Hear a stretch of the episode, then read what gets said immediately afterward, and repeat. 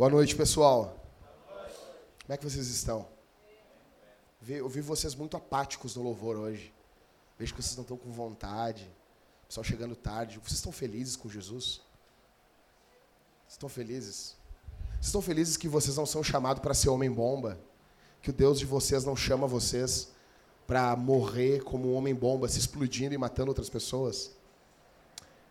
Vocês estão felizes mesmo, pessoal? Sabe, às vezes eu tenho vontade de entrar e pregar direto, mas eu não posso uh, fingir o que eu não estou vendo. Eu vejo, eu vejo muita gente crítica hoje em dia. Nós saímos de um extremo onde tudo era manifestação carismática, manifestação do Espírito Santo. E hoje, nós estamos vivendo um momento onde as pessoas não fecham os olhos para cantar mais onde as pessoas não levantam mais suas mãos para louvar a Deus. A mente está cheia, mas o coração está vazio. Isso é triste. Isso é triste.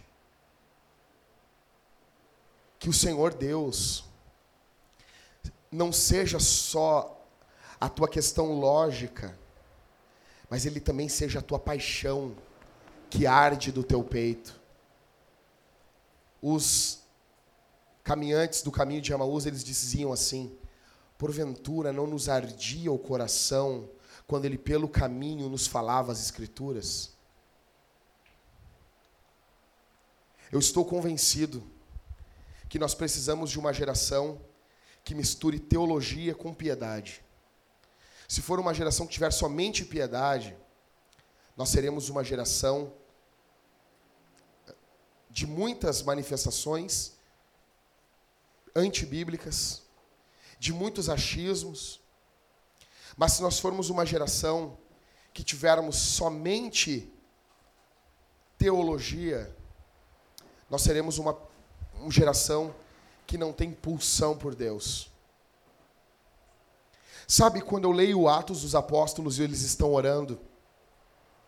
Quando eu vejo eles orando, os 120 junto orando, Eles não tinham outra opção. Eles estão no lugar aonde Jesus foi morto. Mas eles oram durante dez dias juntos, reunidos. E nós temos o costume de achar que largar uma miséria nesse gasofilácio e oferecer uma miséria de tempo no domingo, quando dá, e quando dá para chegar no horário, que é uma grande coisa. O que nós vemos em Atos dos Apóstolos é a igreja reunida orando. Eles não têm outra esperança. Porque se Deus não intervir, eles vão morrer. Eles estão com o coração contrito.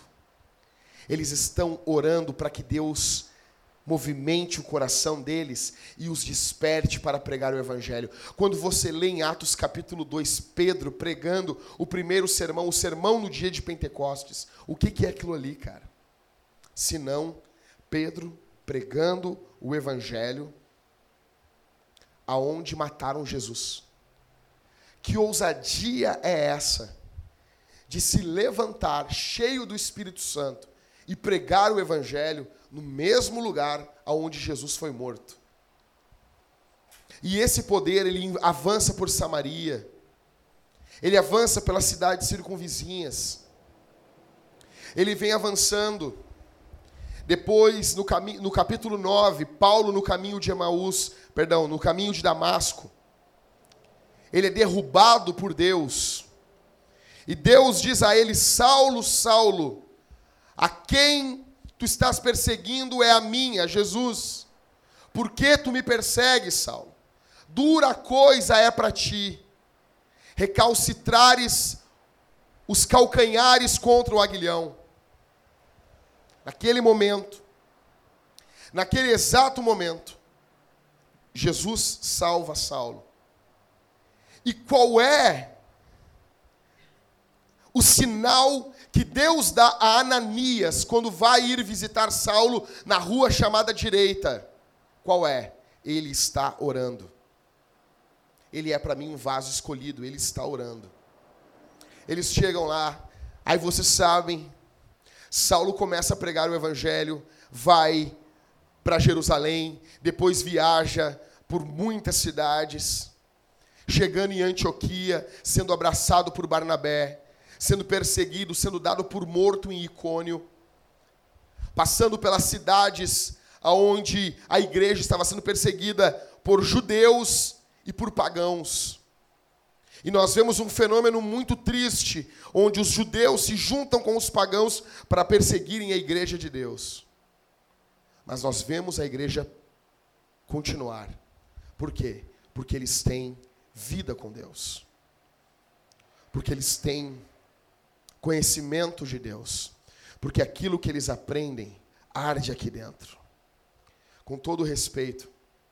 Mas se você chegar no culto aqui, meu querido, e você somente consumir, porque culto não é consumo, nós estamos juntos cultuando a Deus. E me perturba muito estarmos em uma semana aonde nós temos um grande atentado em Paris. Aonde mais de 150 pessoas são mortas. E os babacas do Facebook ficam dizendo: "Ah, você tem que chorar por Mariana". Velho,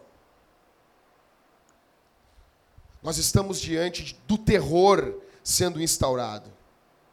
Terrorismo. Você tem noção o que é isso? O ódio que o Islã tem da igreja, o ódio que o Islã tem do cristianismo, do Ocidente. E nós temos o quê? Nós temos mais de 20 homens dispostos a darem sua vida para a glória de Alá. Quando eles estão matando, eles estão dizendo: Alá seja louvado, seja adorado, ou Alá é grande. Em termo de exaltação, eu falei para vocês que idolatria ou adoração é colocar alguém em posição de glória, adorar esse alguém e fazer sacrifícios em relação a esse alguém eles estão sacrificando sua própria vida em adoração a Alá. E nós, no Ocidente, não estamos acordando. O nosso cristianismo, ou ele é um cristianismo ralo de conteúdo, qualquer cara vem e fala qualquer meia dúzia de palavras, engana o povo, falam tudo antibíblico, ou nós temos uma igreja elitizada, uma igreja que não tem pulsão dentro do coração por Deus não tem amor por Jesus, não tem alegria quando nós visitamos a igreja nos cânticos. O final da pregação, o final da teologia é para você cantar. Abrir a boca e cantar todo desafinado. Eu já disse isso quando eu preguei sobre o canto. Sabe por que nós não cantamos? Não é porque nós não sabemos cantar. Nós não cantamos porque nós somos ingratos. Sabe por que algumas pessoas até hoje aqui não cantam dentro de casa? Não é por qualquer outra coisa, é porque você é ingrato. E você, nesse momento, está fazendo de tudo para dizer: não, não é bem assim. Não, Jackson, não é bem assim. Eu vou dizer, pessoal, eu me recuso a viver uma geração que cultua desse jeito. Eu me recuso e me recusei a viver em uma igreja onde a Bíblia é jogada de lado, onde a Bíblia é escanteada. Mas eu também me recuso a viver em uma geração que não cultua a Deus. Não, mas eu cultuo com o coração. Procure em qualquer lugar do mundo. Isso não existe. Você tem que cultuar a Deus. E não, você não é espertão. Você não é inteligente. Você não é o máximo, sabe um monte de coisa. Não. A maioria aqui é novinho na fé. A maioria aqui recém conheceu Jesus. Não, você não sabe. Você precisa louvar a Jesus. Eu não vou pregar hoje dentro do tema da série. Diante de um terremoto no Japão, diante de um ataque terrorista terrível na França, que deveria nos fazer chorar. Ah, mas estão pegando e, e, e botando, trocando a foto do perfil por países. Cara, e aí? Ah, mas eu não vi botar, não sei o que. Faz tu então. Agora, uma coisa é o que aconteceu na Boate Kiss, que foi terrível, que nos levou às lágrimas. E nós, no culto, após aquela tragédia, foi um culto terrível. Nós estávamos lá na Sertório ainda. Outra coisa é um grupo armado se reunir para matar pessoas. Vocês entendem isso? Um grupo se reunir para matar gente. e se matar, entrar dentro de uma boate e matar mais de 100 pessoas. O mundo está em colapso. Talvez alguém aqui nem esteja notando o que está acontecendo. Só vão notar quando invadirem a tua casa.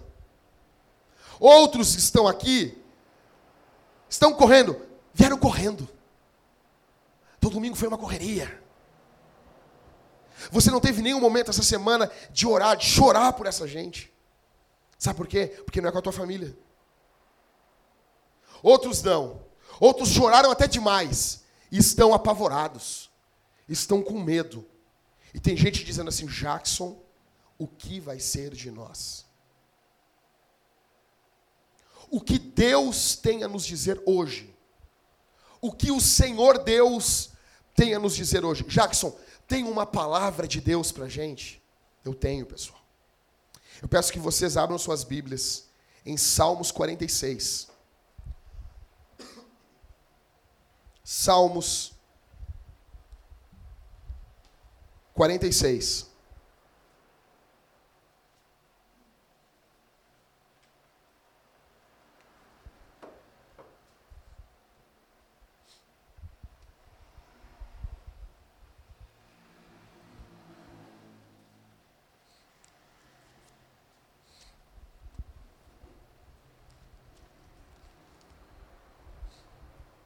Salmos de Davi, a maior parte de Davi, número 46. Nós vamos meditar nesse salmo hoje. Você fica com ele aberto aí, vamos meditar nesse texto da Escritura, tá bom? Eu quero que você que você sinta o peso dessa palavra na leitura do texto, tá bom? Deus é o nosso refúgio e fortaleza, socorro bem presente na angústia. Por isso não temeremos. Ainda que a terra trema e os montes afundem nas profundezas do mar, ainda que as águas venham a rugir e espumar, ainda que os montes estremeçam na sua fúria, há um rio cujas correntes alegram a cidade de Deus, o lugar santo das moradas do Altíssimo.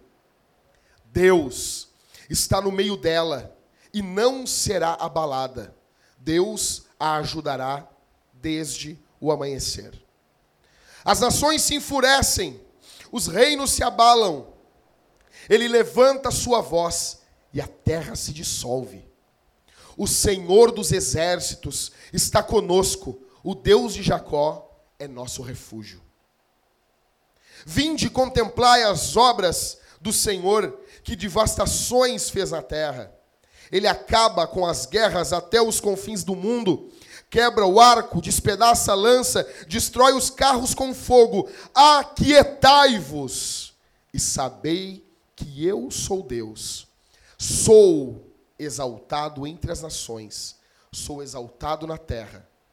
Verso 11: O Senhor dos exércitos está conosco, o Deus de Jacó é nosso refúgio. Terremoto no Japão, tragédia em Minas Gerais, atentado na França. Começo da semana eu passei muito mal, tive que ir ao médico. Um amigo meu, com a sua esposa, perdeu o bebê, um bebê que estava há duas semanas de nascer, uma criança perfeita, um menininho, se enrolou no cordão umbilical, e ele ficou todo enrolado e ele morreu sufocado no cordão umbilical. Há duas semanas de nascer. O quarto pronto, todo pronto, tudo comprado, tudo feito.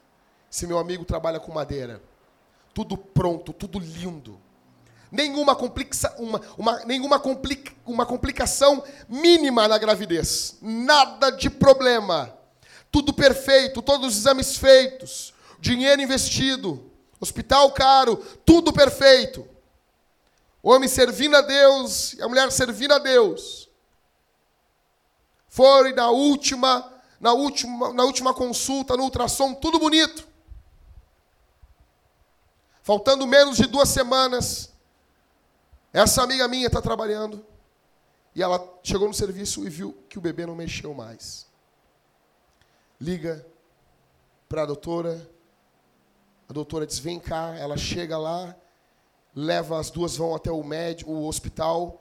Chegam no hospital e quando a enfermeira está fazendo ultrassom, a enfermeira estava grávida de quatro meses e quando ela viu que o bebê estava morto, a enfermeira não aguentou e saiu e foi chorar.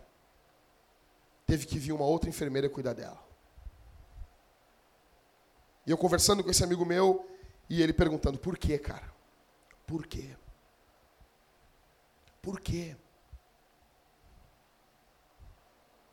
Um cara que já doou a sua vida pastoreando a igreja e todos os maiores questionamentos do mundo na cabeça deles. Passando isso, eu doente, muito, muito mal. Esses problemas do mundo que estão destruindo a nossa civilização, porque eu não posso somente me compadecer com quem está perto, eu tenho que ter noção que, pelo amor de Deus, são 150 pessoas numa capital de um país sendo mortas por extremistas. O que Deus tem a nos dizer diante disso? E eu vi a semana inteira eu dizer assim: eu não tenho como pregar dentro dessa série. Eu tenho que parar a série e pregar alguma coisa para o povo. E eu vi assim: eu tenho que ter um salmo. Eu, Deus, me dá um salmo. Me dá algo que traga consolo para o povo. E eu comecei a, a querer, a intencionar dentro do meu coração em pregar o Salmo 2. Eu já tinha lido aquele salmo no comentário de Calvino e aquilo já estava ardendo no meu peito. Eu disse, eu vou pregar o Salmo 2, que fala sobre, sobre o domínio do Messias. O povo tem que ter essa noção. Quando de repente, eu estou em casa e eu me lembrei de uma canção antiga do Matos Nascimento, que é o Salmo 46. E muitas vezes, quando eu estava quebrado, destruído, desde a minha conversão com 15 anos de idade, eu botava a tocar essa canção. E ele cantava isso aqui. E era um reggaezinho. O Senhor dos exércitos está conosco, Deus de Jacó, é o nosso refúgio e fortaleza. E aquilo acalmava o meu peito. Aquilo trazia paz para o meu coração. E aquilo ardeu dentro do meu peito. Sentiu o John Wesley ali. Vou pregar isso aqui. E fui, passei a madrugada estudando, buscando, orando. Esse salmo aqui, o Salmo 46, é o salmo que Lutero, quando as coisas estavam indo mal, quando seus amigos traziam notícias ruins, ele parava tudo e dizia assim: Vamos cantar o Salmo 46? Alguns estudiosos dizem que foi com base no Salmo 46 que ele fez, compôs Castelo Forte. Provavelmente o contexto que está acontecendo aqui é o contexto de uma guerra que houve em Segunda Reis. Em Segunda Reis há, existe uma guerra terrível, se não me engano foi com Ezequias. E eles estão diante de um inimigo terrível. E o anjo do Senhor vem, Deus diz para eles: vocês não vão precisar brigar, vocês não vão precisar lutar. E o anjo vem, o anjo do Senhor vem e mata todos os inimigos. Esse salmo me chama a atenção algumas questões que ele está no plural. Deus não é o meu refúgio, como o Salmo 23, o Senhor é o meu pastor. Não. O Senhor dos o Deus é o nosso refúgio. Socorro bem presente na angústia. Calvino vai dizer de peito aberto. Esse salmo refere-se à igreja. Eu amo esse Calvino. Esse salmo é para a igreja. Ele aplica sem dó e nem piedade as, as passagens referentes a Israel para a igreja. É uma aliança. Refere-se à igreja. Estou lutando com as páginas aqui. Esse salmo é para nós, é plural, é que nem o Pai Nosso. Primeiro, o salmista, no verso 1 ao 3, ele vai apresentar Deus como a sua fortaleza. Ele começa dizendo, no verso 1, Deus é o nosso refúgio e fortaleza.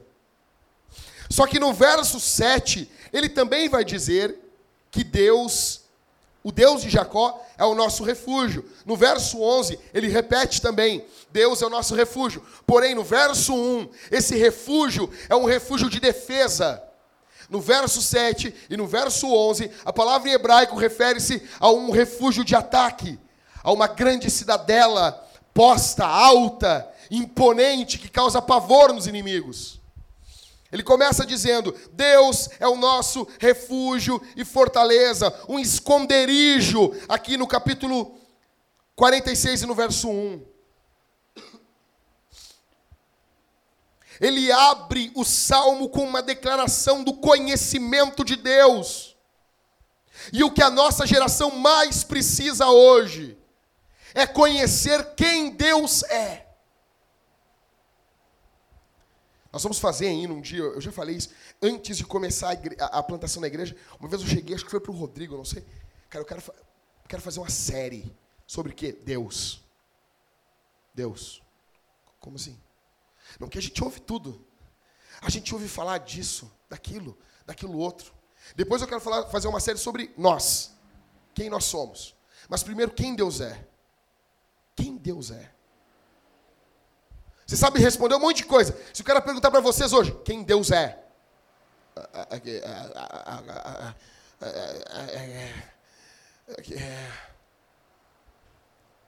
O salmista conhece, ele diz: Deus é o nosso refúgio e fortaleza. Ele abre com uma declaração do conhecimento de Deus. Fé. O problema é que o termo fé foi corrompido. Tem uns que fede mais, outros fede menos. Foi ruim essa, eu sei. Fede mais, não cheira bem. Tem um filme assim, vocês se lembram? Fede mais, não se lembra também? É com Steve Martin, não, não, não se lembra?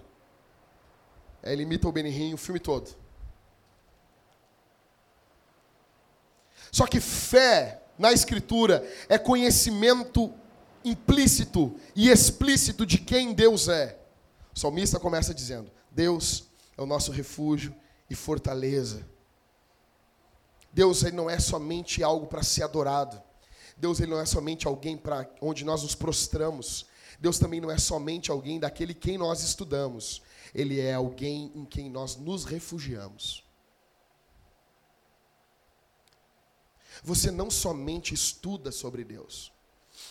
Você não somente conhece quem é Deus. Ele se torna algo prático na sua vida. Por isso que eu abomino toda teologia que não vira vida. Na verdade, na verdade, se não vira vida é porque não é teologia, porque a teologia bíblica mesmo vira vida. Quer pegar e, e ter o coração cheio de Deus, compra uma teologia sistemática do Wayne Gruden e lê. É fantástico. O problema é que o coração das pessoas não queima lendo aquilo. Querem ler Max Lucado. Não é legal, tem umas coisinhas legais do Lucado. Tem, não? Tem, né? Eu sei, desculpa, eu sei que mulheres gostam do Max Lucado, sei disso. Água com açúcar, eu sei que as pessoas gostam de água com açúcar. O problema é isso. O conhecimento de Deus, cara, quanto mais a gente vai vendo sobre os atributos comunicáveis, incomunicáveis, sobre o cuidado de Deus, sobre a grandeza de Deus, Deus, o conhecimento dele vai se agigantando na nossa mente e isso vai trazendo confiança dentro do nosso coração. E a gente corre para ele. E ele se torna refúgio, refúgio seguro. Um local onde eu posso confiar, alguém que eu posso confiar. Deus é o nosso refúgio e fortaleza, socorro bem presente na angústia. Onde está o teu socorro na hora da angústia? Quando a angústia vem sobre a tua vida, quem é o teu refúgio? É o remédio. Há problema em tomar remédio? Não, não há. Há problema em correr atrás de um psicólogo? Não, não há problema algum. Não há problema em psiquiatra nenhum, não há problema, não há. Isso é ciência e faz parte da graça comum para ajudar as nossas vidas. Mas a minha pergunta é: quem é o teu primeiro socorro? Quem é que você clama quando a coisa está desabando? Quando está tudo indo para o espaço, quando não tem esperança alguma, quem que é o teu refúgio?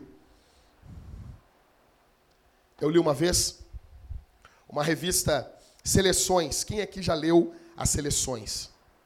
A revista velha, meu. É muito antiga. É muito antiga. Meu tataravô leu essa revista. O Júnior é mais antigo que essa revista, então não conta.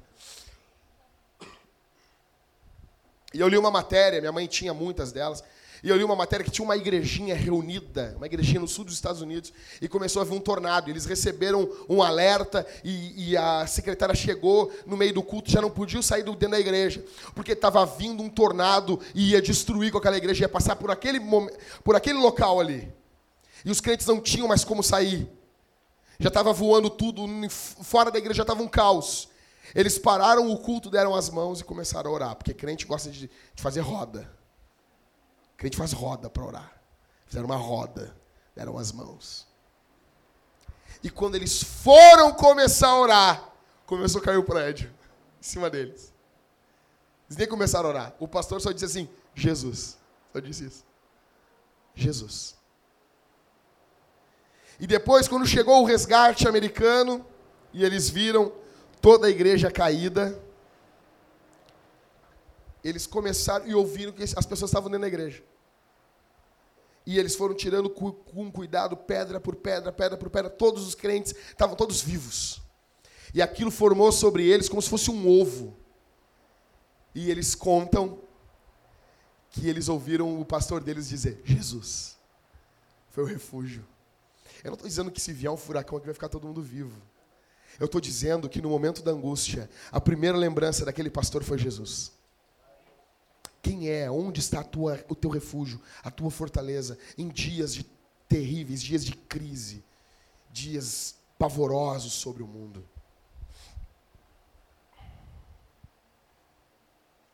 Segunda-feira, estou voltando de Gramado, fui a convite do doutor Franklin Ferreira. É, o cara chegou, Jackson, vamos lá, vamos se encontrar. Foi, fui Talita, eu, Robertson e Bianca. Estamos voltando alegres. Quando de repente estamos no meio da estrada, né, Robertson? E, um, e tem um caminhão atravessado, um negócio meio The Walking Dead. E eu venho dirigindo o carro e um caminhão atravessado, um ônibus atravessado, umas luzes piscando. Eu disse, vai, vi um cara assim, ó. E eu fui reduzindo, reduzindo. É óbvio que o carro do BIM dá para dar um cavalinho de pau bem rápido, né? E o cara disse, ó, oh, seguinte, assim, ó, tem que pegar essa rua aqui em cima, aqui, ó, uma rua toda de barro e de coisa. Anda 10 quilômetros e depois tu sai na estrada. Velho. E a gente começou a andar no meio do mato. De madrugada, segunda-feira. E começamos a andar no meio do mato. E daí eu brinquei com o Vinho. Começamos a andar no meio do mato, começamos. Eu escolho Deus, eu escolho ser amigo de. Tô brincando. Qual é a primeira menção que vem no cara? Falei, Bim, imagina, Bim, agora nós começarmos a profetizar um pro outro bem louco aqui. O Bim, vou te entregar um manto aqui. Aí eu comecei a dar o pau no, no, no carro do Binho e eu olhei no retrovisor e vi vindo uma moto e um carro. Eu disse, velho, se parar nós aqui com as gurias dentro do carro, se tivesse só o Binho, ejetava o Binho para fora, ele largava para eles e vinha embora. Mas não, tá minha mulher e tá a Bianca no carro.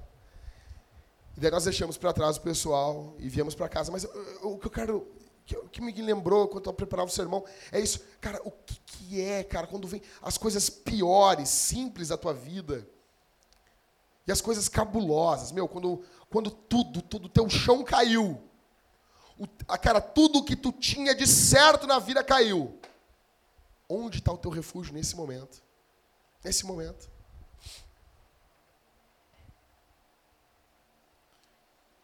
Muitos se refugiam no dinheiro, no álcool. Quer ver, cara? O cara fica be bebaço. A coisa. Thalita, me diz uma coisa. Tu trabalhava com a tua tia onde mesmo? Num bar, né? Os homens que tomavam Dom Corleone, o que, que eles faziam, Thalita? Bebiam. O cara tomava a guampa, velho. O cara tomava a guampa, o cara botava o Pablo. Nossa, que droga. Né? E, e vai beber. Vai se refugiar no Pablo. Que droga, né, cara? Muitos refugiam no, nas drogas, no sexo, outros na família. Ai, o meu filho é tudo para mim. No trabalho. Só que eu quero dizer uma coisa para vocês: o dinheiro, o álcool, o sexo, as drogas, a família, o trabalho são péssimos refúgios porque eles ruem. Teu trabalho pode ser destruído. Quantos grandes executivos perderam tudo com a queda do World Trade Center? E consideravam aquele local o local mais seguro dos Estados Unidos e os Estados Unidos o local mais seguro do mundo, ou seja, um dos locais mais seguros do mundo. E perderam tudo. Tudo, tudo, tudo. Verso 2 e verso 3. O salmista apresenta imagens assustadoras ele diz assim: "Por isso não temeremos, ainda que o quê? A terra trema, os montes afundem nas profundezas do mar, ainda que as águas venham a rugir e espumar, ainda que os montes estremeçam na sua fúria." Os montes ali para esses caras é símbolo de estabilidade é símbolo de algo firme. Fala que aqueles que confiam no Senhor são como que? Os montes de Sião, que não se abalam. Os idólatras, quando iam adorar seus ídolos, adoravam onde? Nos montes. Os montes, para os povos antigos, têm um, com, tem uma imagem de algo que é inabalável. O salmista está dizendo: ainda que as águas venham a rugir. Não, verso 2. Por isso não temeremos ainda que trema, a terra trema e os montes afundem na profundeza dos mares. Ainda que aquilo que é mais sólido, ainda que aquilo que é mais firme para mim, ainda que isso se reduza em nada, eu não vou temer, eu vou confiar. A situação é desoladora. As profundezas do mar, o mar rugindo, os montes estremecendo, um caos total. Alguns comentaristas, vão, alguns comentaristas vão dizer que essas águas turbulentas representam a inquietação das nações. Me digam se não é o que nós estamos vivendo hoje. Você vê paz no mundo você vê tranquilidade aonde? Aonde? Para onde você vai correr? Para onde você vai se refugiar? Não, não, não, eu tenho isso, isso aqui, ó. Isso aqui, velho.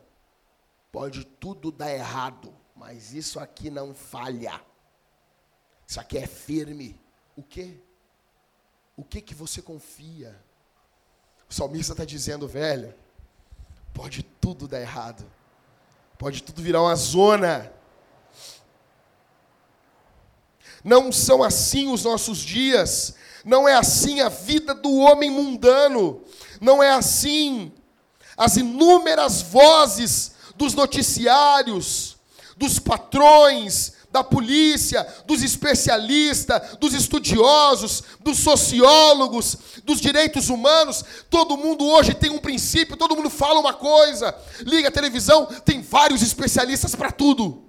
Não, nós devemos fazer isso aqui. O problema agora é o causa. Agora o que vai. Não, o grande problema é que esse atentado vai gerar racismo. Velho! Eu vi, eu estava ouvindo a Globo News. Eu, eu, eu, quis imitar o Elvis Presley, sacar a arma e atirar na televisão. Só não fiz porque eu não tenho uma arma. Cara, a mulher falando tanta besteira, tanta besteira, tanta besteira. Ela dizendo, não, não, não, isso é o problema agora, o que vai começar, é o que vai vir agora, que é o. Vocês entendem? O problema não é o que os radicais estão fazendo. O problema é o que vão fazer agora com eles. Que se dane essas vítimas. Que se dane tudo isso. Não, a presidente já voou por cima lá da lama. Ela está sabendo de tudo. E gente morrendo de sede. De sede. E cada um tem um. Não, não, isso tem que ser feito assim. Não, não, é, eu tenho. Cada especialista tem uma ideia. Se formam e se sentam nas suas cadeiras e falam com a sua arrogância. Os caras não sabem mais nem o que é homem, o que é mulher, velho. Há um caos hoje no mundo geral. Tem países onde o Facebook tem 100 gêneros para o cara escolher. Você tem noção que é isso? O mundo está perdido. O mundo está perdido. E o triste é que muitos cristãos, para receber o aplauso do mundo, fazem média com o mundo o mundo está perdido. Sem a palavra de Deus, o mundo está perdido.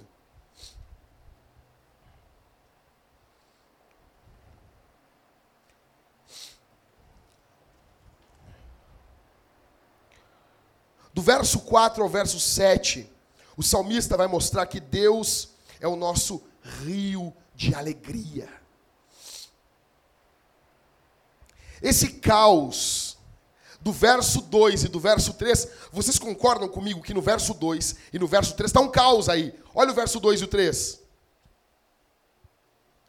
Por isso não temeremos, ainda que a terra trema, os montes afundem nas profundezas do mar, ainda que as águas venham a rugir e espumar, ainda que os montes estremeçam na sua fúria, ainda que aconteça tudo isso. Verso 4 vem com uma voz calma. Há um rio, não é o mar bramando com fúria, engolindo os montes. Não, não, não. É um rio. Há um rio cujas correntes fazem o quê? Eles alegram a cidade de Deus, o lugar santo das moradas do Altíssimo. Verso 5, olha, olha que fantástico isso. Eu tenho vontade de abrir a janela da minha casa e gritar o verso 5.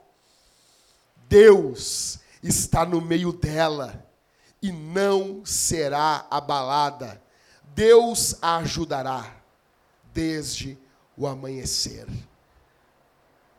As nações se enfurecem, os reinos se abalam. Ele levanta a sua voz e a terra se dissolve. Entre os ímpios há um caos, entre os ímpios há uma perdição total.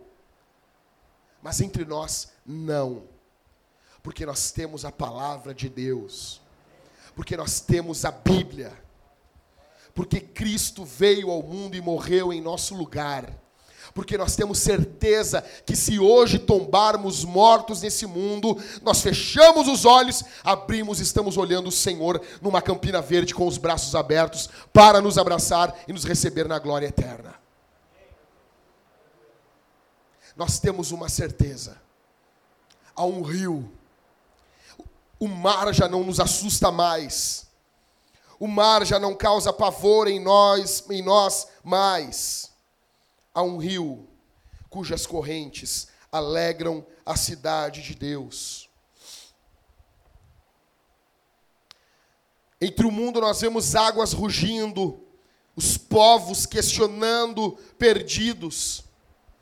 No meio da igreja de Deus, nós vemos um rio calmo e sereno, levando a alegria até a cidade de Deus.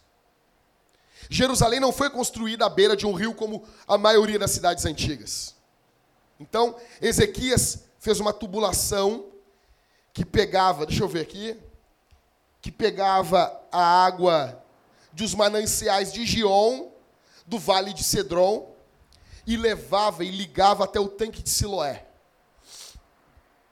Ou seja, quando eles estavam cercados para morrerem por exércitos inimigos, o exército inimigo não sabia, mas tinha uma tubulação subterrânea que trazia água para Jerusalém. A linguagem aqui é espiritual. O mundo cerca a igreja hoje. Existe uma trama terrível para destruir a igreja de Deus no mundo hoje. Vocês podem ver, olha aqui para mim. Cara vai vestido de bomba, todo, já de cueca, porque ele vai chegar no local e vai ganhar virgens. Sério.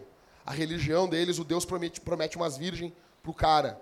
E tem um cara que já se matava de, com as bombas agora, por quê? Porque ele já vai, que já quer chegar de cueca já na eternidade. Imagina, cara, cara bem feliz que vai chegar na eternidade, cair no colo do diabo. Não, essa é uma visão católica do inferno. Não, não é. Pois bem, e mesmo assim, quando nós vemos o noticiário, o que, que o noticiário diz? Não, isso são alguns radicais. Nós temos que cuidar. O problema é que nós temos esse radicalismo aqui no nosso meio também. São os cristãos. Velho, não que eu não tenha sentido de vontade de explodir nada, mas isso é outra coisa. Mas qual? Vocês viram alguém? O cara pode ser um crápula. Mas comparar Malafaia com esses caras é maldade. É maldade. Todos nós sabemos que o Malafaia é um filho do diabo, sim, e daí? Sabemos que o Malafaia não presta, prega a teologia da prosperidade, a maldita teologia da prosperidade? Sim, e daí? Sabemos que ele está pregando o vômito do inferno. E quem ouve o Malafaia está bebendo direto da boca do diabo o vômito do inferno, regurgitado 300 vezes. Sim, e daí? Agora, comparar o Malafaia com o homem bom é demais.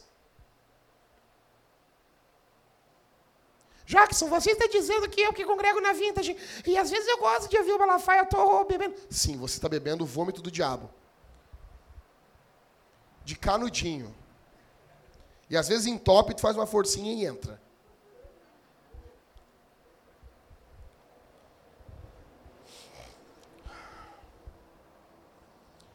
Por quê? Porque o ódio deles é o cristianismo. Não pensem em você, senhores, o mundo, se pudesse, tivesse um botão agora na mão, na mão lá do, do, do Juílis. E ele pudesse apertar o botão assim, sozinho dentro do quarto dele. Ó, oh, tu aperta esse botão, não existe mais igreja no mundo. Também eu sei que vocês, se pudesse apertar para não existir mais juízes, vocês apertavam também, seu bando de safado. Errado isso aí. Ou seja, o salmista está dizendo: ainda que nós estejamos cercados, tem um rio. Ainda que todos os exércitos estejam em volta de nós, nós estejamos cercados, existe um caos no mundo todo. Há um rio cujas correntes alegram a cidade de Deus, santuário das moradas do Altíssimo. Nos momentos de guerra, Jerusalém tinha água. E o interessante, eu fico feliz que não é somente, olha aqui, cara, você está entendendo esse verso? Essa água não é somente para matar a sede, para encher a pança. Tava com fome aí, peguei essa água, fiz um, misturei uma farinha, fiz um bolo, tô legal. Vocês estão entendendo o que, que o texto está dizendo? Verso 4: Há um rio cujas correntes, essas correntes, elas não somente trazem saciedade, mas elas trazem também alegria. Alegria. Você tem a obrigação de estar alegre aqui essa noite, satisfeito em Deus aqui essa noite. O que está faltando para a tua vida? Não. É óbvio, se eu perguntasse o que, que quer que eu ore, está precisando de alguma coisa, todo mundo vai precisar aqui essa noite. Todo mundo vai precisar. Mas se eu perguntar para você, vamos fazer o seguinte, vamos fazer um outro joguinho. Você fica com hoje com tudo aquilo que tu agradeceu ontem, o que, que sobra para você? Vou explicar melhor. Tudo aquilo que você tem, que você agradeceu ontem, fica com você hoje. Tudo aquilo que você não agradeceu, você perde. O que, que você perde? Está entendendo? Sabe qual é o nosso problema? Nosso problema é ingratidão. Porque nós temos um rio cujas correntes alegram a cidade de Deus. Nós temos alegria em Deus. Deus não somente nos traz paz, mas Ele nos traz alegria, regozijo. Ele põe um sorriso na nossa cara, um sorriso uma chips. Ele traz alegria para a gente.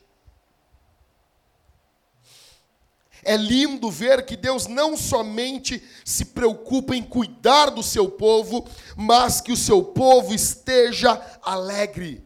John Piper, com a frase magna de John Piper, é: Deus é mais glorificado em nós quando nós somos mais alegres nele. O mundo não está preocupado, meu campeão, se tu faz tudo direitinho, o mundo não está preocupado se tu faz tudo bonitinho, direitinho, ajeitadinho, arrumadinho. O mundo vai olhar para você e quer ver se você é alegre em Deus.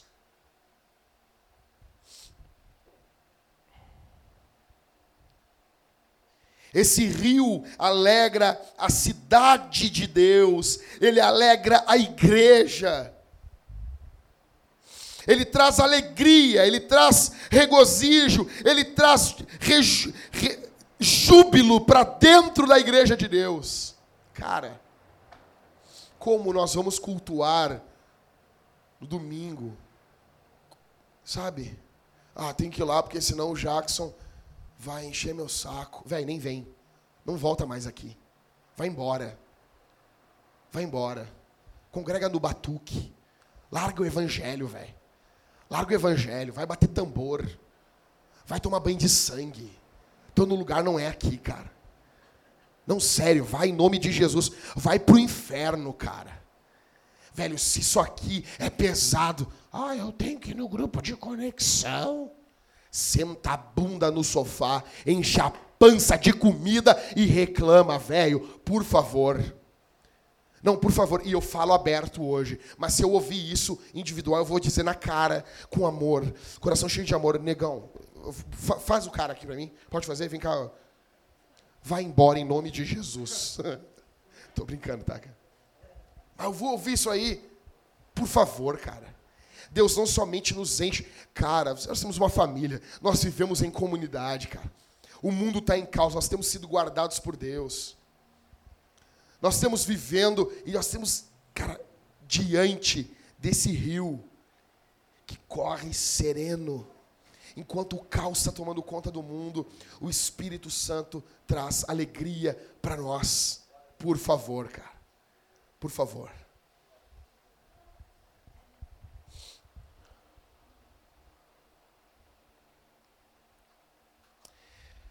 Uma das promessas arrebatadas. Alguém fica de pé, por gentileza, e lê o, o verso 5. Deus está no meio dela, não será abalada. Deus a ajudará desde o amanhecer. Essa é uma promessa arrebatadora. Deus está no meio dela. Ela não vai ser abalada. Fim o caos pegando no verso 2, no verso 3, e Deus diz: Estou no meio dela e ela não vai ser abalada. Alguém, por gentileza, abre em Mateus 16. Mateus 16, 18, se não me engano. Pode ser tu mesmo, Mateus. Mateus, leia Mateus. Foi boa essa, Romo? Mais ou menos, né? Não dá, eu não chego nos pés do Romo.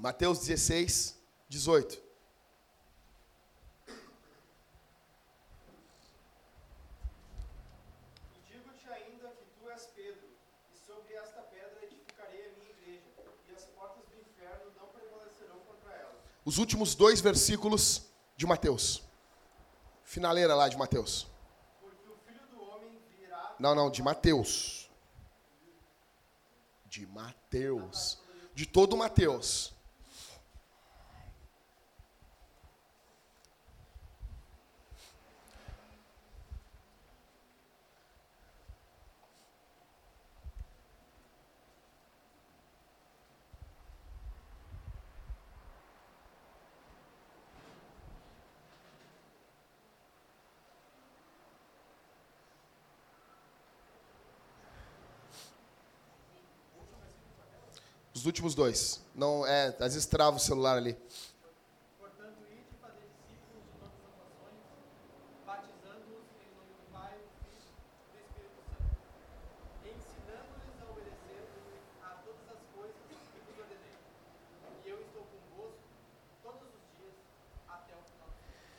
é a mesma promessa.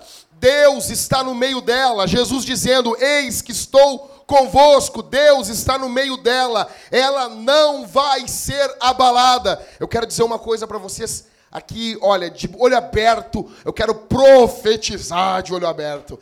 Jesus disse: Edificarei a minha igreja, e as portas do inferno não vão prevalecer contra ela edificarei a minha igreja e as portas do inferno não prevalecerão contra ela. Jesus disse: Eis que estou com vocês todos os dias, nos bons e nos maus. Quando você tem tudo e quando você não tem nada, eu estou com vocês. Até a consumação dos séculos, até quando eu voltar e passar a régua e acabar com tudo. Até quando Jesus voltar e começar o milênio, né, Rômulo? Glória a Deus.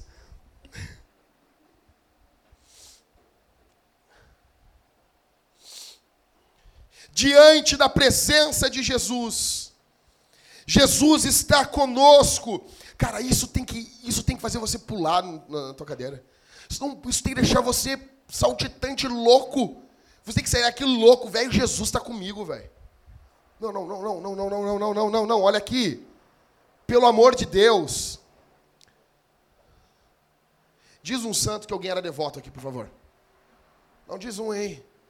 Tu era devota, Mariane. Tem cara de que tu era devota. Tu tem cara. Tu era macumbeira, né, Mariane? Ah, a Mariane era macumbeira, né? Ela Recebia lá uns, uns eixo louco lá. Alguém. Mas para expulsar desse corpinho foi bem fácil, saiu um demônio bem magrinho que saiu, né? Pessoal, alguém aqui era devoto de um santo aqui? Não? Vocês não prestavam nem para isso, cara. Que droga. O Rômulo era de quem, Rômulo? De São Tomé? Não, tô brincando. Cara, não, Jesus não está terceirizando isso aqui. Jesus não está dizendo assim, não, não, é o seguinte, ó, é o Miguel que vai com vocês. Não, cara, santo expedito é o santo do pobre. Quando que tu viu um rico, eu sou devoto de santo expedito? O cara é pobre, meu. O cara é pobre. O cara tem que ser pobre, cara. Rico é devoto de Santa Ana. Né? Né? né? né? Pobre, não, sou do Santo Expedito. O santo das causas impossíveis. Não, eu vou com o Santo Expedito lá, o, o Santo Expedito. Velho, não é, não é Miguel que os, pregador, os pregadores pentecostais ficam, aqui Miguel, aqui Miguel, sabe? Ficam dando marra em Miguel, assim. Segura aí, Miguel. Faz assim, Miguel. Porque é óbvio, cara. Olha aqui, o demônio vai derrubar ela. Ele já canta morta antes. Ele já fala antes. O que vai acontecer? Daí a pessoa sugestionada vai e faz. Aqui agora, aqui agora. Ó, ó. Sabe? Parece, parece que vai começar. Parece que vai começar o pagode. Escuribam. Já vai começar a música. Vai começar o pagode. Samba. É? Por que isso, cara? Vou até te parar tudo assim, dar um tiro pra cima. Pá! Ei, parar tudo aí! Que é isso fazer? Não é Miguel, não é Gabriel, cara. Não é, não é Santo Expedito, não é. Cara, Jesus, velho, Jesus é o Criador de tudo, de todas as coisas. É o Verbo, é a palavra. Ele está com a gente. Você tem que ter essa noção. Isso tem que encher a tua alma. Quando assim, eu não sei o que vai acontecer no amanhã, mas eu sei que no amanhã Jesus vai estar lá. Eu não sei o que vai acontecer no meu serviço. Eu posso perder tudo. É que as pessoas não pararam de pensar, pensar nisso. Não, Mas é e se eu perder minha casa? Ah, ah, ah, ah, a minha casa. o que, que, que acontece se tu perder tua casa? Não, é eu perco tudo. É que nem pobre, né? Pobre diz que não tem nada, depois diz que perde tudo. Não entendo isso. Eu não tinha nada, eu perdi tudo. Então não perdeu nada, né, cara? Fui evangelizar os caras, os, os moradores de rua, uma vez, e era muito frio. Eu disse, cara, nós vamos sair, sair daí, cara. Vou te levar para um centro de recuperação. Aí ele olhou para trás, tinha um carrinho de supermercado com um papelão dentro, uns negócios. Ele disse, Mas eu tenho que deixar tudo. sim, não posso. Eu vou ter que deixar tudo. Sério. Jesus, se for perder tua casa, velho, tu não vai perder Jesus. Se for perder teu carro, perde teu carro, mas não vai perder Jesus. Se for perder o emprego, perde. Cara, eu não tô. Talvez nem aconteça. Talvez nem aconteça. Eu falei para esse amigo meu que estava lá chorando a morte do filho dele, eu disse assim, em última instância, em última instância, a nossa vida aqui nessa terra vai ser em choro. O nosso último contato vai ser carregando o caixão uns dos outros. Ou a tua mulher carrega o teu caixão, você vai carregar o caixão dela. Cara, não tem. Meu coração tem que estar em expectativa em Jesus. Porque em última instância eu vou perder tudo mesmo. Eu estava mal, mal, mal. Ah, eu vou morrer. Porque o homem é meio, né? Começa a gripe, eu já. Thalita, eu te amei. O Binho chegou lá em casa, sabe a primeira coisa que o Binho disse? Os livros ficam para mim. Aham. Né, Binho? Falou antes de todo mundo. Ou seja, meus livros vão ficar para alguém, cara.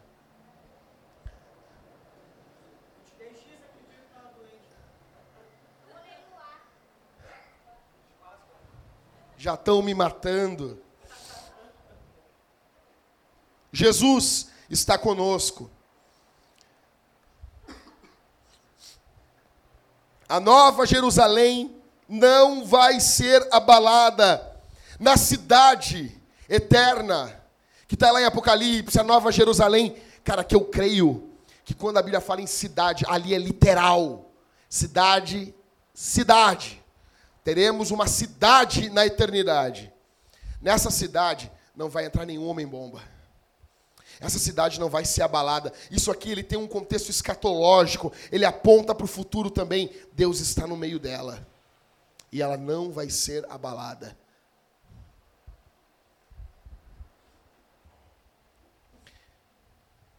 Diante da presença de Jesus, no verso 6, as nações se enfurecem.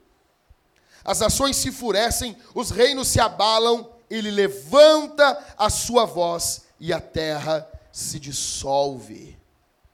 A figura aqui é de prostração diante do poder infinito da palavra de Deus. Olha aqui, velho, dobra a tua atenção. Eu vou pedir para vocês fazer um negócio aqui. No 3, todo mundo vai bater forte com o pé direito. Se você não tem o pé direito, pode ser o esquerdo, tá bom? Não tem problema. Se você não tem os dois pés, não precisa, fica tranquilo, nós amamos vocês. Tá bom?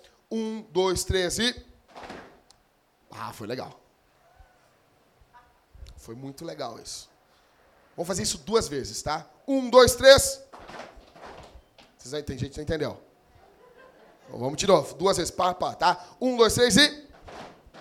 Velho, verso 6, a Bíblia diz: As nações se enfurecem, os reinos se abalam, ele levanta o quê? A espada. Ele levanta o seu escudo, o seu arco, a sua bazuca do rambo, não! Ele levanta a sua voz.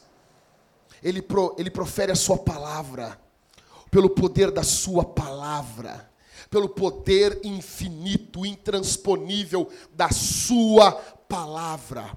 A terra, o chão, o solo, aquilo que nós temos de mais firme, aquilo que nós temos de mais fi- fixo, aquilo que nós temos certeza que sempre vai estar aqui e que nem, pra, nem sempre estará. Aquilo que nós temos. Cara, alguém aqui já viu o Everton caminhando na rua? Ele caminha bem durinho. Caminha. O Everton, ele, ele, ele é um, ele é um gentleman. Cara, quando vocês verem o Everton caminhando na rua, ele caminha com fé. Que ele vai botar o pé e vai ter terra ali. E vai ter chão. Todo mundo caminha desse. Todo mundo caminha acreditando assim, não, eu vou, eu vou dar o outro pé aqui e vai ter chão. É mais certo que a palavra de Deus permaneça firme do que vai ter chão para você pisar o próximo passo que você vai dar. É mais certo que a palavra de Deus permaneça firme do que você dar o seu próximo passo. É mais certo, a palavra de Deus é mais poderosa. A Bíblia diz: passarão os céus e a terra, mas as minhas palavras não hão de passar. Deus se levanta contra as nações pelo poder da sua palavra. Mais forte do que todo o armamento jihadista é a Bíblia. É a Bíblia.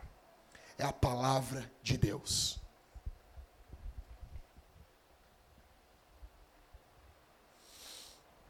Verso 7. O Senhor dos exércitos está conosco. É um cântico, ele está cantando isso. O Senhor dos exércitos está conosco. O Deus de Jacó é o nosso refúgio. Agora, um refúgio alto, estampado contra as ações. Terminando, do verso 8 ao verso 11, mostra, o salmo mostra Deus sendo glorificado. Verso 8. Vinde e contemplai as obras do Senhor, que devastações fez na terra. Aqui provavelmente o salmo corresponde aos, solda aos soldados assassinos mortos ao redor de Jerusalém, em 2 Reis 18 e, e capítulo também 19.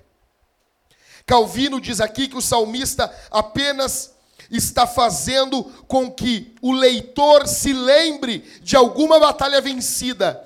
E sua intenção é que essa lembrança antiga gere confiança hoje. Ou seja, eu me lembro do que Deus fez ontem. O que Deus fez ontem por você.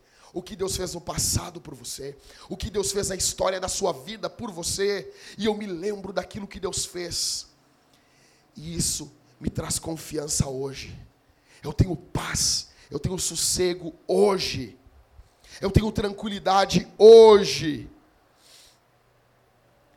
Igreja, quantos livramentos na história da igreja nós tivemos? A nossa história é marcada por perseguições. Era ou não era para ter acabado tudo. Olha aqui para mim, velho. Humanamente não, não, não faz sentido existir igreja. Já era para ter acabado há muito tempo.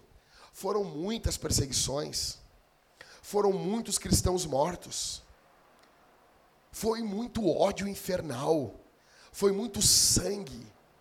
Nero colocava os crentes pendurados em tochas, amarrados, envoltos em panos, embebidos em querosene, e ele ateava fogo nisso para iluminar os seus jardins.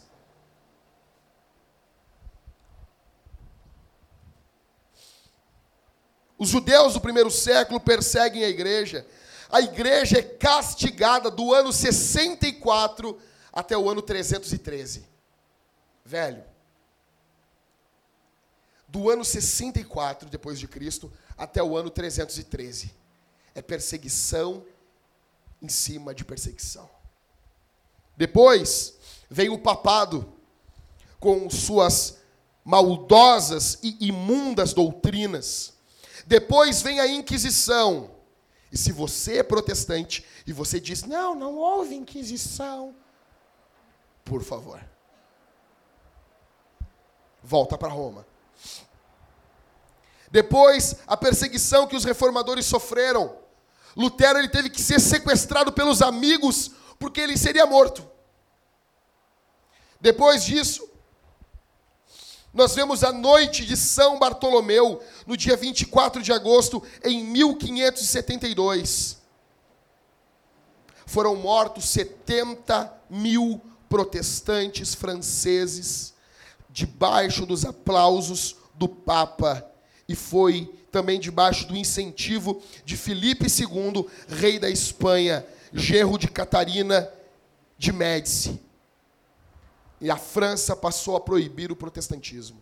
70 mil protestantes mortos na França. Sabe o que é isso em uma noite? Matarem 70 mil pessoas. Isso é igreja. Nós passamos por tudo isso. Nós passamos por todas essas perseguições. E eu continuo ouvindo a voz de Jesus dizendo: Edificarei a minha igreja e as portas do inferno não prevalecerão contra ela. Eu continuo ouvindo o mestre dizendo. No verso 8 do Salmo 46, fica claro, ele diz: Vinde, contemplai as obras do Senhor, que devastações faz a terra. É Ele quem define o momento e e como a guerra contra a igreja vai terminar. Deus acaba com a guerra contra a igreja. Olha no verso 9. Ele acaba com as guerras. Verso 9 aí. Ele acaba com as guerras até os confins do mundo, né? Alguém pode ler esse texto aqui e dizer que Deus está chegando para os caras e dizendo assim: Ó, oh, velho, vamos se amar.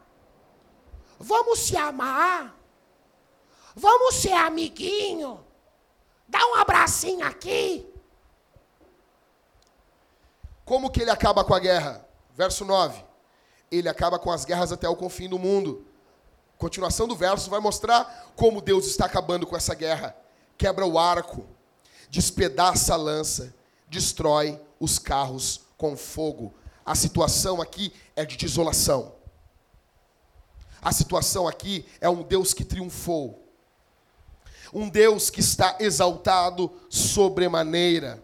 O pano de fundo é uma batalha de Israel, que não houve nenhum soldado israelense lutando, mas o anjo do Senhor matando o exército inimigo.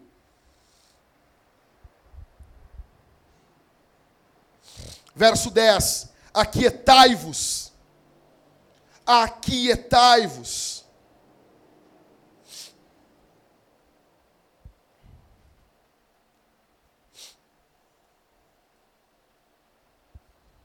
Aquetai-vos e sabei que eu sou Deus.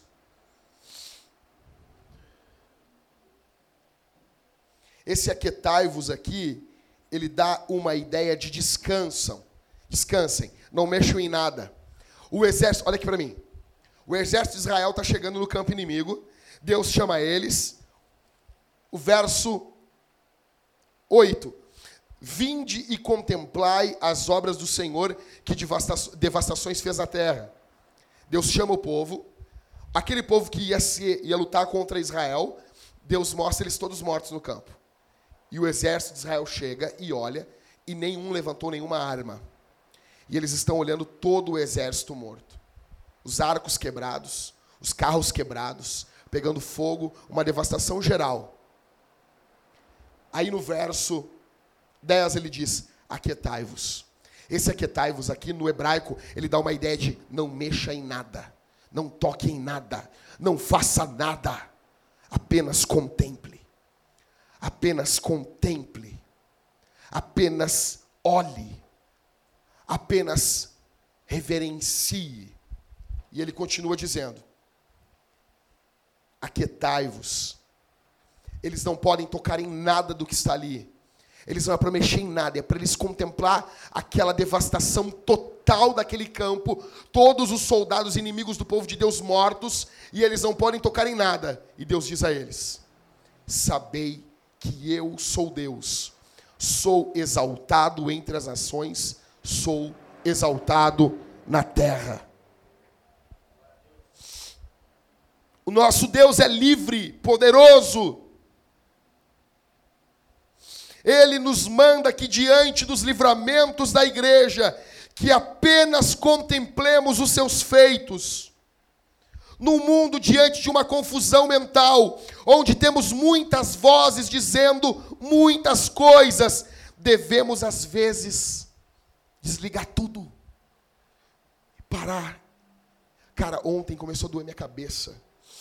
E gente me chamando e perguntando isso e perguntando aquilo. E Jackson, E como é que eu faço isso? E eu faço aquilo outro. E não sei o quê. e começou a doer minha cabeça. E as pessoas discutindo e brigando. Porque eu quero botar foto de Paris. Porque tem que botar foto de um, de- de um barro.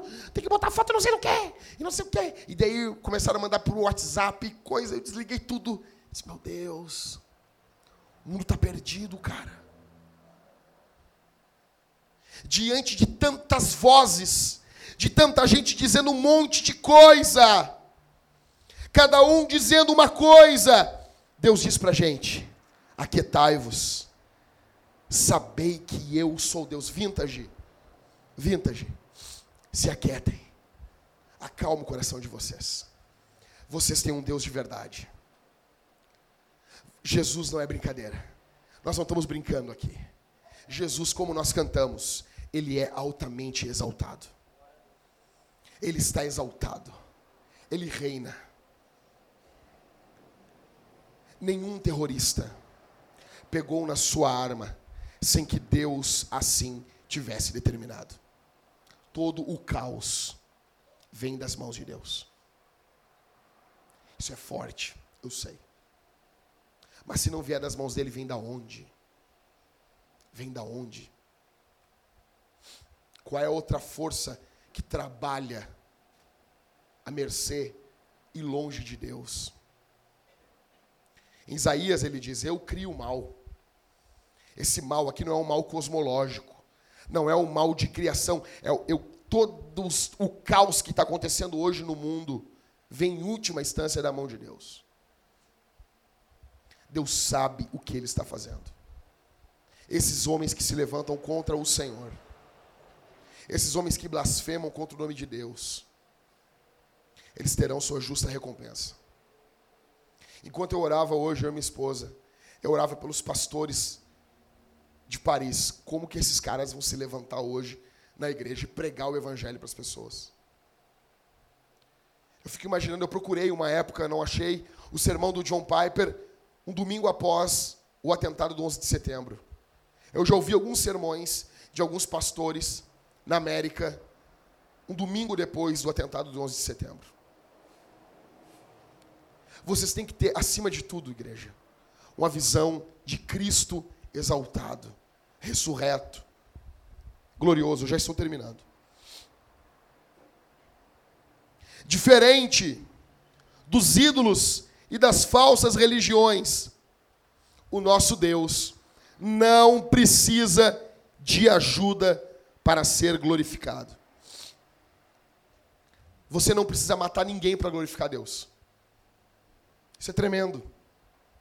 Não só não precisa, como não pode.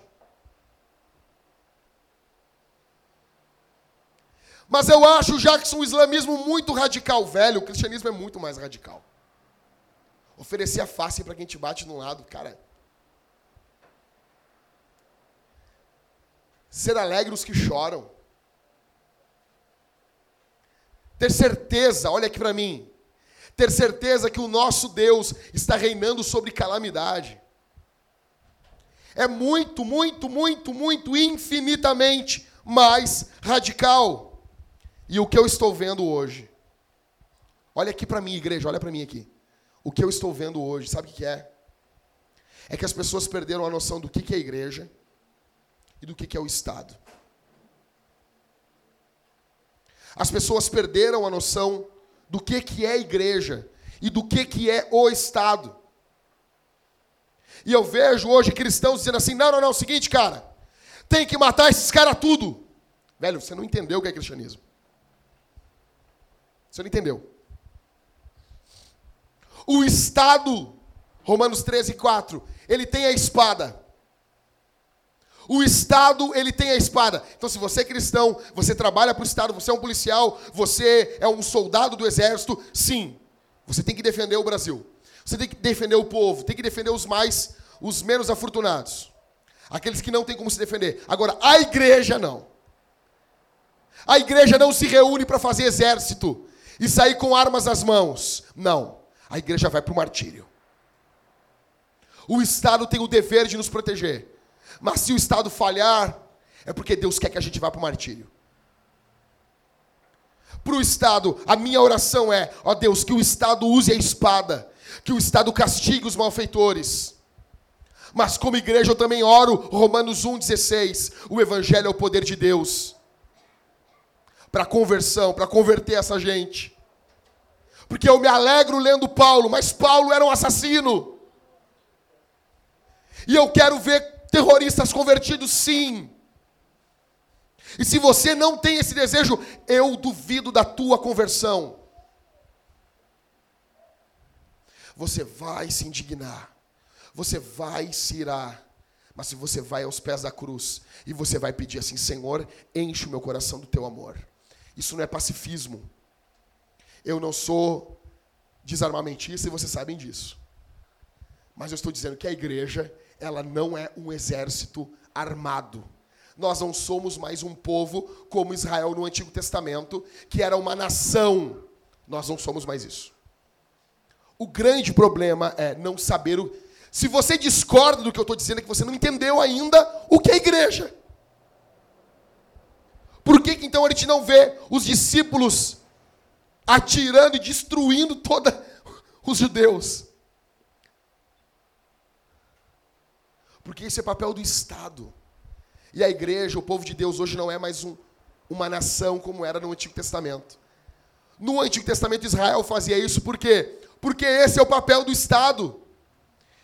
Deus continua, olha aqui para mim, igreja, eu estou explicando Bíblia para vocês, é Deus que está falando aqui. É Bíblia. Por favor, não perde atenção aqui. As pessoas leem o Antigo Testamento e não entendem. Ah, por que Deus mandava matar? Porque é um Estado. Israel era um Estado. Hoje ainda Deus faz a mesma coisa. Deus usa o Estado para punir o mal. Deus continua ainda. Tem guerras justas que Deus vai lá, ó, seguinte, esses caras estão matando todo mundo, estão destruindo todo mundo. Essa nação aqui, de forma justa, invade esse país e extermina com esse país. As coisas continuam acontecendo do mesmo jeito. Deus não mudou do Antigo e do Novo Testamento. Porém, o povo dele hoje não é mais uma nação. A continuação de Israel do Antigo Testamento é a igreja. Só que hoje nós somos compostos de toda tribo, língua e nação. Nós não somos mais uma nação. Vocês entenderam isso? Então, igreja, por favor, nos dias que virão, vocês terão crentes esquerdosos. É bem difícil de encontrar, mas tem. Então, tem bastante, mas é, é difícil de encontrar que eles sejam crentes. É bem difícil. Eu não conheço algum. Mas daí assim, eles estão aqui. Pergunta para eles. Eles vão ressaltar o lado da igreja. Eles vão pegar Romanos 1,16. Nós temos que amar. Nós temos que cuidar das pessoas. Dar uma florzinha para ela. E amar como Jesus amou. Já o, eu fiz invertido aqui, né? Mas para vocês aí ficou certinho. O crente direitista, ele já é mais bélico. Não, temos que invadir esses países, fazer cruzadas. Até que as cruzadas não foram tão maus, não. Temos que invadir, não sei o quê, barará, estão... Não é assim, quem está pensando essa gente? Esse povo é ruim. É ruim sim, ruim que nem tu. Temos que invadir. Concordo. Os dois estão falando, me... estão falando duas facetas do Evangelho. Como que nós vintagificamos? No meio. Bem no meio. Nós temos que, como igreja, amar, pregar. A nossa oração, olha aqui para mim, velho. Olha aqui para mim. Tem missionário hoje dando a vida para pregar o evangelho para muçulmano, que eles sejam encorajados e continuem a obra de Deus pregando o evangelho. Do outro lado, que as nações que têm noção de justiça façam alguma coisa. que haja chumbo grosso pro lado dessa gente. É uma coisa meio. Vocês oram para se converter, ou seja, ou mata ou converte. É mais ou menos assim. Vocês entenderam? Terminando.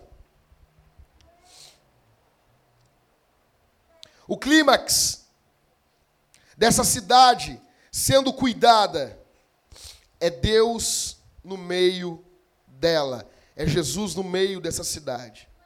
Aquetai-vos, não toquem em nada. Verso 10, acompanhe comigo. E sabei que eu sou Deus, sou exaltado entre as nações, sou exaltado na terra. O povo de Israel está ali, nenhum lutou, não fizeram nada, estão todos mortos diante, de, diante deles. E Deus diz isso: apenas contemplem, vocês estão vendo o tamanho do meu poder. Se levantaram contra o nome do Senhor. Termino dizendo que havia um músico que estava já numa cadeira de rodas, estava morrendo. E ele tinha um diapasão. Quem aqui sabe o que é diapasão? Diapasão, o antigão aquele, né, o, o, o Ismael. Tu bate ele, ou tu toca, mas tem um que tu bate ele. É um pedacinho de metal, tu bate, bota no ouvido e ele dá um som. E tu sabe que aquilo ali, e tu vai afinar o instrumento por aquele barulho. Então tu bate e ele dá. E ele pegou um diapasão para um jovem. E ele disse sim, esse diapasão aqui, meu jovem, é dó. E ele é dó. Ele bateu e botou no ouvido do jovem. Aí ele disse assim, o vizinho de cima tem um piano todo desafinado. O vizinho de baixo tem uma gaita toda desregulada. Só que esse aqui, esse aqui é dó. Pode passar o caos que passar. Pode vir o mundo que vier, o mundo pode virar do avesso, mas dó vai continuar sendo dó. Cara, isso encheu meu coração. Isso é exatamente o que nós precisamos ter. Pode acontecer o que acontecer. O que vier acontecer sobre a tua vida. Saibam de uma coisa: há um rio cujas correntes alegram a cidade de Deus, santuário das moradas do Altíssimo. Deus está no meio dela. Ela não será abalada. Deus ajudará ao romper da manhã. O Senhor dos exércitos está conosco. O Deus de Jacó é o nosso refúgio. Vinde e contemplai as desolações que o Senhor tem feito na terra. Ele faz cessar as guerras, as guerras até o confim da terra. Quebra o arco, corta a lança, queima os carros do fogo, aquetai-vos, sabei que sou Deus. Serei exaltado entre as nações, serei exaltado sobre a terra. O Senhor dos exércitos está conosco, o Deus de Jacó é o nosso refúgio. Vamos ficar de pé, igreja.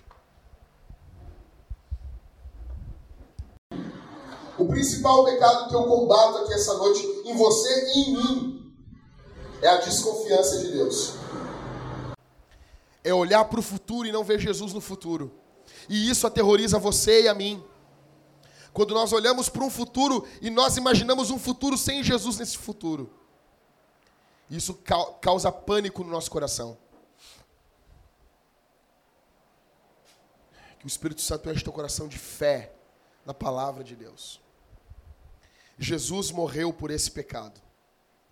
Jesus morreu pelo pecado de desconfiar de Deus, de não confiar em Deus, de não acreditar em Deus.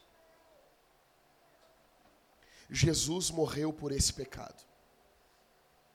Há perdão em Jesus aqui essa noite. Por, pelo pecado de não confiar em Jesus. Pai, eu te agradeço pela tua palavra. Eu te agradeço pelo teu evangelho. Eu te agradeço por tudo que o Senhor é e que o Senhor tem feito no nosso meio. Obrigado, Senhor. Obrigado pelas tuas obras. Obrigado pelas tuas maravilhas. Obrigado por tudo que o Senhor tem feito. Obrigado, Senhor. Te exaltamos, te magnificamos aqui essa noite. Que haja confiança nos nossos corações no Senhor. Não sabemos quais são as notícias que teremos ao chegar em casa. Mas sabemos uma coisa: o Senhor está exaltado, está glorificado. O Senhor reina entre as ações. Que as ações tremam e temam diante do teu poder. No nome de Jesus, pelo poder, pela autoridade do nome de Jesus, que o Senhor seja exaltado nas nossas vidas.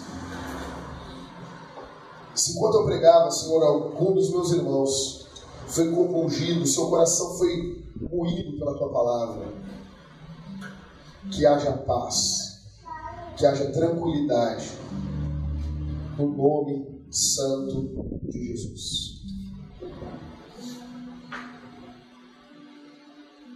Aleluia. Aleluia. Obrigado, Senhor. Obrigado pelo Senhor, pelo Senhor ser o nosso Deus. Obrigado pelo Senhor ser o nosso Senhor. Obrigado, Senhor. Onde nós iríamos? Onde nós encontraríamos paz, tranquilidade? Onde nós encontraríamos descanso, refúgio? Onde, Senhor?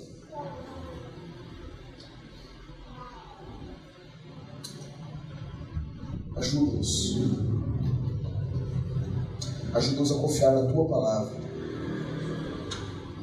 Em nome de Jesus.